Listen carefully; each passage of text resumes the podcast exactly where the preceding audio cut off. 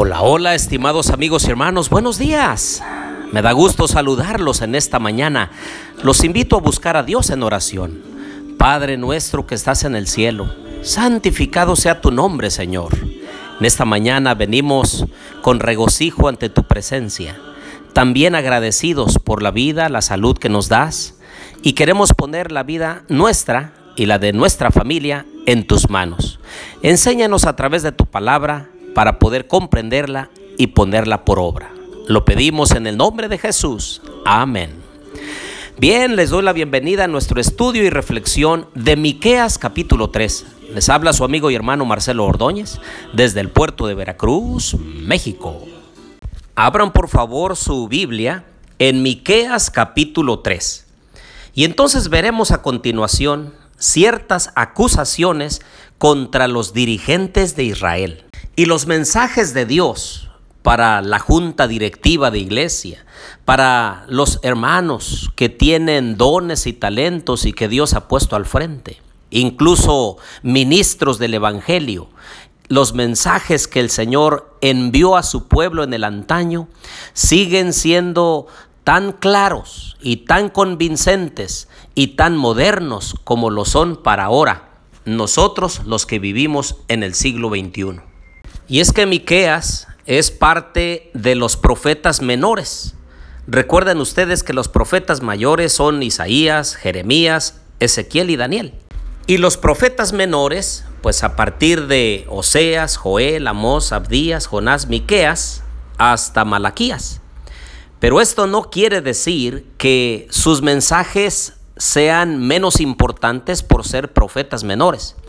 Hemos dicho en otras ocasiones que los profetas mayores no es porque sean más importantes o sus mensajes sean mejores, sino por la extensión de sus escritos. Y los profetas menores porque son de extensión menor, pero sus mensajes son tan importantes los unos como los otros. No hay ninguna diferencia en cuanto a importancia se refiere entre los profetas mayores y menores. Y es que recuerden ustedes que Miqueas fue contemporáneo del profeta Isaías. Y en este caso, Miqueas les habla a los líderes y les dice en el versículo 2, pero vosotros aborrecéis lo bueno y amáis lo malo. El versículo 3, asimismo coméis la carne de mi pueblo, arrancáis la piel de sobre ellos, les quebráis los huesos y los despedazáis como para el caldero, como si fuera carne en la olla. Y es que había líderes espirituales en aquel entonces que no eran llamados por Dios. En este caso, Miqueas había sido llamado para presentar mensajes, pero los otros profetas y los otros líderes espirituales del pueblo hablaban de paz, hablaban todo lo contrario que el profeta Isaías y el profeta Miqueas estaban llamando al arrepentimiento al pueblo. Y ellos decían, no pasa nada. Lo que estos dos profetas están diciendo, no les crean. Peor aún, estos hombres hablaban mal, no tan solo de los profetas, sino también del pueblo. Y pregunto en esta mañana, ¿quién te ha dado a ti permiso para hablar mal de otros? ¿Quién te ha dado autoridad a ti para hablar mal del trabajo y la labor de un profeta verdadero de Dios? ¿Quién te ha dado a ti el derecho de opinar en cuanto al trabajo de un ministro del Señor y de su familia? Ah, queridos amigos y hermanos, cuánto mal hace una persona, un individuo, cuando habla mal a otras personas sobre la labor de una persona que está empeñada en llevar el mensaje del Evangelio a otros. Se convierten en instrumentos de iniquidad, en instrumentos del enemigo en sus manos para causarle daño al ministerio pastoral de una familia, de un ministro, de un profeta del Señor. Y el versículo 5 dice, así ha dicho Jehová acerca de los profetas que hacen errar a mi pueblo y claman paz. Versículo 7, y serán avergonzados los profetas y se confundirán los adivinos. Todos ellos cerrarán sus labios porque no hay respuesta de Dios.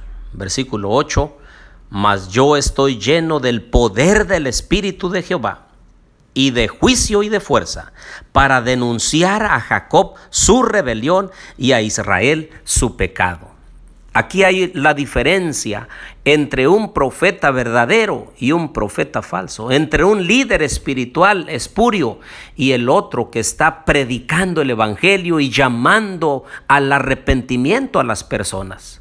Ah, queridos amigos y hermanos, es que el enemigo quiere tergiversar, detener y echar a perder la obra de Dios.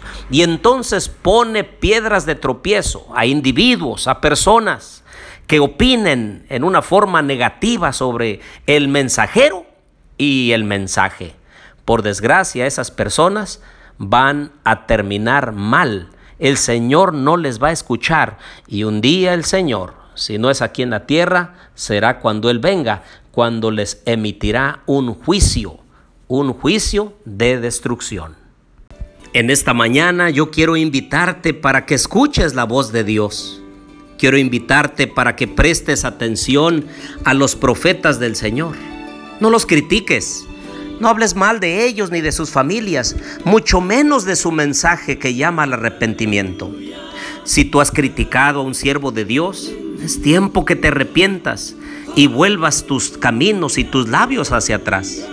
A veces las palabras que hemos hablado no se pueden volver, pero si te arrepientes y a partir de hoy hablas bien de los mensajeros y los mensajes de Dios, entonces te irá bien. Por otro lado, los mensajeros de Dios tenemos que hablar el mensaje de arrepentimiento al mundo a la sociedad en la cual vivimos. No debemos mentir, no debemos aprovecharnos de las circunstancias de los hermanos. No debemos hablar lo que no corresponde al mensaje de Dios. Hoy el Señor nos está dando oportunidad a aquellos que nos dedicamos a hablar el mensaje de Dios para que hablemos lo que es correcto, lo que viene de parte de Dios y no lo que a veces la gente quiere escuchar. Perdónanos, Señor, y ayúdanos a hacer lo correcto delante de tus ojos. Oremos. Querido Dios y bondadoso Padre, acompáñanos en este día de preparación. Hoy has hablado a nuestro corazón para que sigamos hablando tu palabra con poder y también algunos dejar de criticar y hablar mal del mensaje y de los mensajeros. Ayúdanos en este día y danos bendición de acuerdo a nuestra necesidad, porque te lo pedimos humildemente en el nombre de Jesús. Amén.